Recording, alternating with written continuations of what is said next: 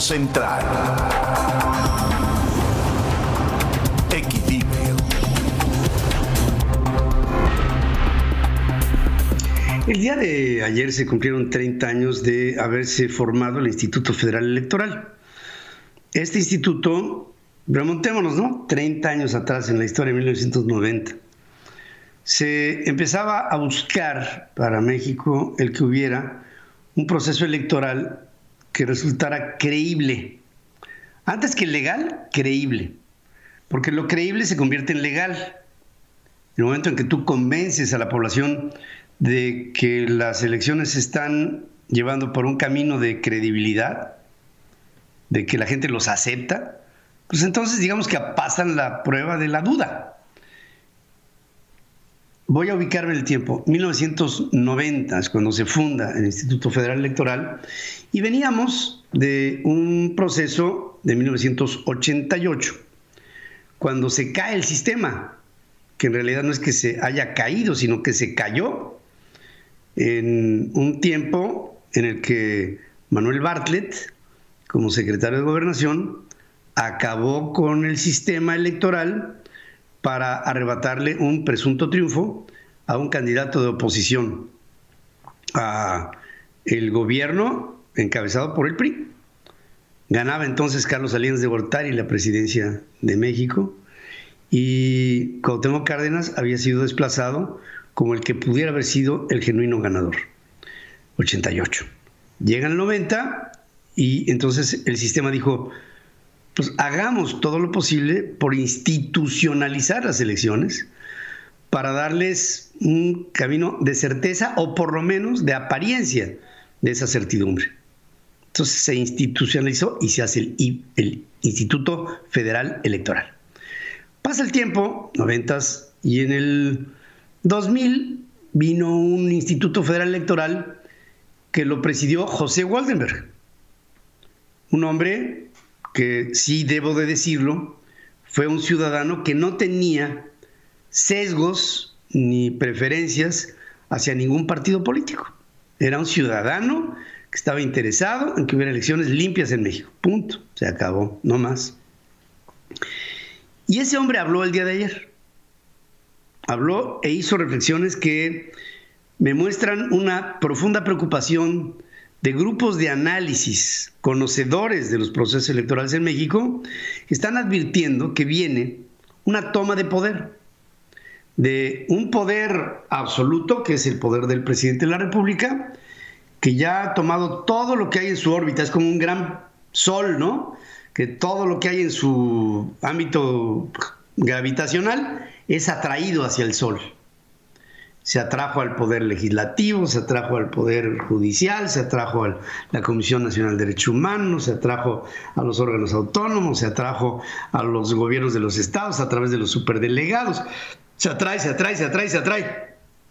Y dice, con elegancia, José Waldenberg, que el presidente de México no valora la autonomía del órgano electoral al que quisiera alinear lo que representa un absoluto riesgo y afirma que la democracia aspira a un poder que sea regulado, fragmentado, en división de poderes, de gobiernos, vigilado por autoridades que supervisen, por organizaciones que observen y por medios de comunicación que señalen. Y que el presidente, en este estado de cosas, específicamente López Obrador no le da a todo esto ninguna importancia. En la democracia, dice José Waldenberg, hay límites y los límites tienen que ser marcados por las instituciones. Entonces hay una primera preocupación, es un presidente que transgrede y que lo que dijo ayer José Waldenberg el marco del 30 aniversario del establecimiento de esta institución que trata de llevar procesos electorales más creíbles, certeros, seguros, certificables, que reflejen el ánimo o desánimo de la sociedad. Ahora, un presidente que cuando fue candidato y perdió, llamaba a la ilegitimidad del resultado y que cuando ganó tomó el poder, absorbió todo el poder y dentro del poder ahora dice, ahora voy a hacer aquello de lo que antes me quejaba. Si antes había gobiernos que dominaban sobre el proceso electoral, hoy yo, estando en el gobierno, estando en el poder, voy a dominar al proceso electoral. Y lo último que les quiero decir, hay dos salidas, dos salidas. Una es una salida democrática, o sea, en base a la democracia, por la vía de la justicia, que es la de frena. Frena, ¿qué es lo que sostiene? El presidente llegó legítimamente como presidente de la República a través de un proceso electoral que ganó. Pero al llegar al poder, dio un golpe de Estado y absorbió con su poder a todos los demás poderes, siendo lo que dice Waldenberg. El gobierno tiene que estar fragmentado, con división de poderes, con gobiernos vigilado, con autoridades que estén al pendiente, organizaciones, medios de comunicación. Y el presidente llega y toma. Y al tomar, no guardó ni hizo guardar la constitución ni las leyes que de ella emanen. Y dice frena. Entonces, que la nación se lo demande. Somos nación, demandamos. Ayer me preguntaban en las redes sociales por la tarde, oye, ¿qué pasó con las denuncias que he presentado en contra del presidente? Ja, ja, ja, ja, ja, ja, ja. Es muy sencillo.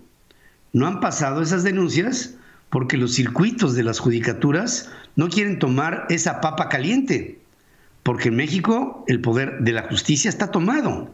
Acabo de ser víctima de ello por un tema de libertad de expresión. Ahora, y además eso no importa. Ahora, lo que sí importa es el hecho o los hechos que transgreden. Y por otra parte, hay otra salida que es la de Sí por México. Y Sí por México tiene una salida también democrática que respeto, aplaudo y admiro. Juntemos a las mejores propuestas para dar los mejores candidatos que en partidos políticos unidos se vayan en contra de Morena lleguemos al Congreso con una mayoría por arriba de Morena y démosle al presidente un balance en el poder para que no tenga todo el poder y no se meta con el Congreso. Es una salida democrática, pero tiene un peligro, que es el que denuncia José Waldenberg. ¿Qué pasa si el presidente no valora la autonomía del órgano electoral, no conoce los límites del ejercicio de su poder y transgrede? ¿Y qué pasaría? Vamos a pensar en términos teóricos. Que llegara el presidente y que dijera, el INE es mío. Chúmbale, lo tomo. El Tribunal Electoral de la Federación es mío. Shrómbale, lo tomo. Y ustedes dirán, ¡Ja, eso no es posible. Pues si la Suprema Corte ya es suyo o suya, ya el Congreso ya es suyo, es posible. Bueno, históricamente ha sido posible. Cuando nació el Instituto Federal Electoral era del dominio del presidente Salinas. En una especie de savoir-faire diferente, en donde había una cierta elegancia para dominar a los poderes, aunque en el fondo era burda. Pero hoy es totalmente burda. Y llegamos con un presidente que no está queriendo ejercer un presidencialismo con el como lo que fue el final del siglo XX. No, hombre, quiere ejercer una dictadura. Y entonces, sí por México, que apuesta a que en las intermedias haya una victoria para la oposición a Morena, a lo mejor estamos cayendo en el garlito de entrar a un proceso electoral que acabe siendo dominado por el presidente como le hace con las consultas al pueblo sabio, en donde antes de hacer la consulta ya sabe cuál es el resultado.